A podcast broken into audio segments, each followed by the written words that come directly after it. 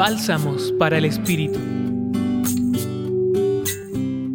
La reflexión de hoy nos la comparte Javier Hernández.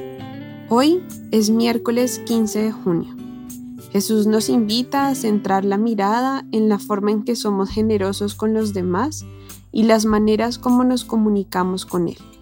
El pasaje nos es conocido. Cuando den limosna, no hagan tocar la trompeta por delante.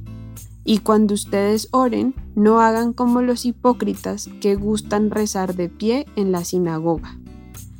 La propuesta de Jesús podría resultarnos obvia, pero ¿quién está libre de necesitar reconocimiento? Posiblemente somos conscientes de cuando el otro que tenemos enfrente está haciendo las cosas para figurar o ser admirado, pero tal vez pocas veces nos percatamos de los momentos en que nosotros nos encontramos en esa situación.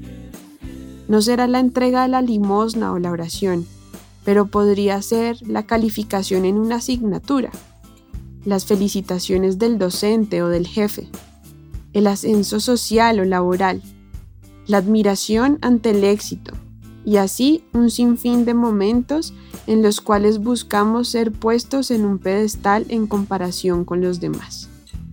Nada de eso es necesario para ayudar al prójimo con lo que buenamente se tiene, ni tampoco son los medios para encontrarse con Dios.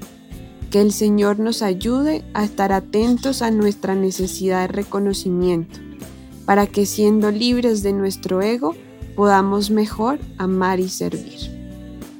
Los acompañó en la reflexión de hoy Javier Hernández, jesuita de Chile, y en la voz Isabela Tenorio Bando del Grupo RUA Centro Pastoral Pontificia Universidad Javeriana. Escucha los bálsamos cada día entrando a la página web del Centro Pastoral y a javerianaestereo.com.